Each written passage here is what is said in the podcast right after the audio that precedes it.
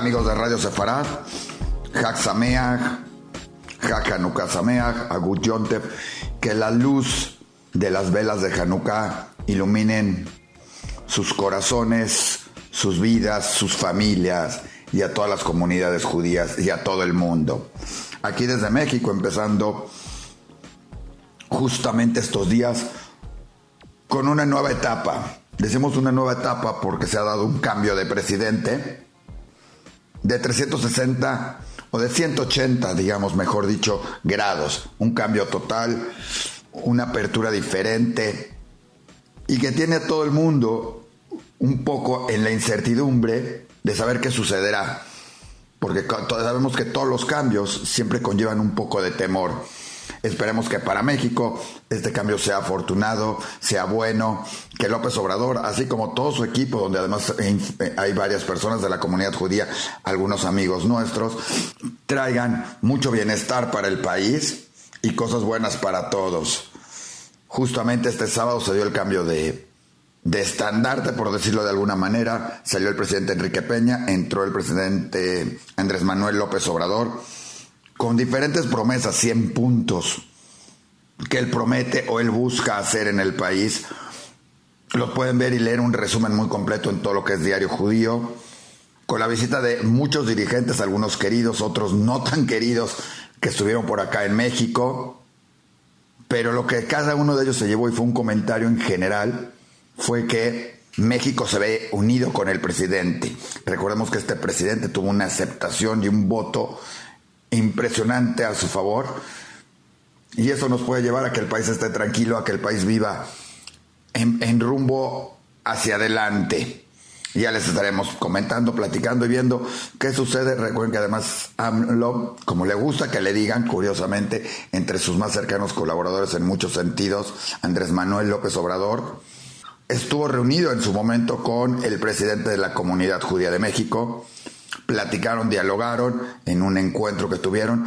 Su esposa y sus eh, más cercanas colaboradoras, una de ellas la que ocupará el puesto de gobernadora de la Ciudad de México, Claudia Sheinbaum, así como Jade Kolpolemsky y Tatiana Cloutier estuvieron también reunidas con las mujeres de la comunidad.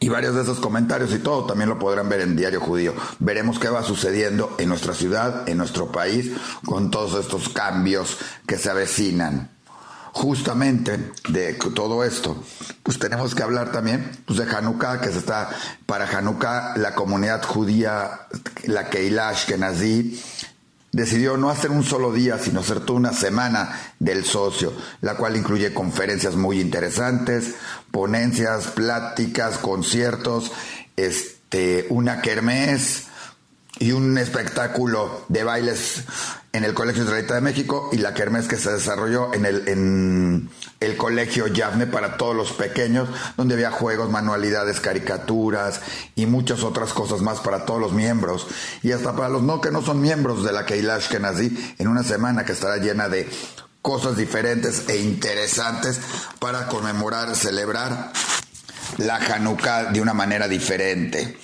Igualmente en el Colegio Israelita, la comunidad Betel, llevó a cabo su bingo tradicional con todos los niños de Betel. Y hablando de Betel, pues esta semana tendremos también el premio Herzl que entrega el Consejo Sionista. Algún joven mexicano o que resida en México que haya hecho mucho por el sionismo, mucho por la comunidad. En este caso se lo lleva el Hazán Ari Litvak. Es el homenajeado y se le entregará este jueves dentro de muchas actividades que hay dentro de esta misma semana. Esta misma semana podemos platicar también de varias cosas que se dieron, como fue el sexto aniversario del punto CDI. Ya sabemos, este lugar que abrió para acercar una parte de los de, de lo que es el Centro Deportivo Israelita, la Casa de Todos, a las zonas donde más vive la comunidad y donde hay clases de bailes, hay gimnasio, hay próximamente tendremos una sorpresa con natación, pero hoy en día tenemos clases de todo tipo, sabores, karate, hasta de skateboard, y así se dio toda una exhibición de diferentes de estos deportes, junto con varios juegos para los niños, el corte tradicional pastel, una rifa y, y muchos regalos para todos los asistentes en lo que fue el sexto aniversario de eh, CDI en Monte Sinai. Recordemos que además este, digamos, tipo satélite de lo que es el Centro Deportivo Israelita, tiene también otro pequeño espacio, o ni tan pequeño, real, para todo lo que es el fútbol en el Colegio Israelita de México, muy cercano también, y que hoy en día alberga a cientos de niños practicando este deporte. Un deporte que seguramente además será importantísimo en los próximos Juegos Macabeos Panamericanos, que cada vez los tenemos más cerca. Les podemos decir que la selección de futsal o las selecciones de futsal eh, se preparan con ahínco, igual que todas las demás.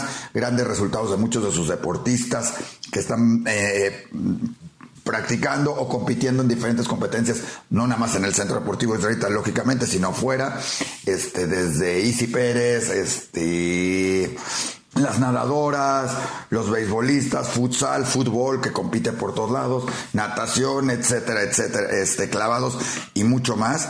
Y dentro también del Centro Deportivo Israelita, como sabemos, no todo es este, únicamente deporte, también la cultura es importante y el conocimiento, y es así que se llevó a cabo el certamen literario, el tradicional certamen literario que reúne primero a niños de todas las instituciones de la red educativa judía, escribiendo sobre diversos temas. Muy difícil, este año un jurado es sumamente estricto, muy bueno, lo cual le da valor a todos los trabajos. Entregaron los primeros lugares de cada categoría que van desde poesía, narrativa, literatura, cuento y mucho más. ¿sí? Junto con, esta, con este certamen literario se llevó a cabo una feria del libro. Les recomendamos buscar varios de estos trabajos en Diario Judío, pero también en la página del Centro Deportivo Israelita.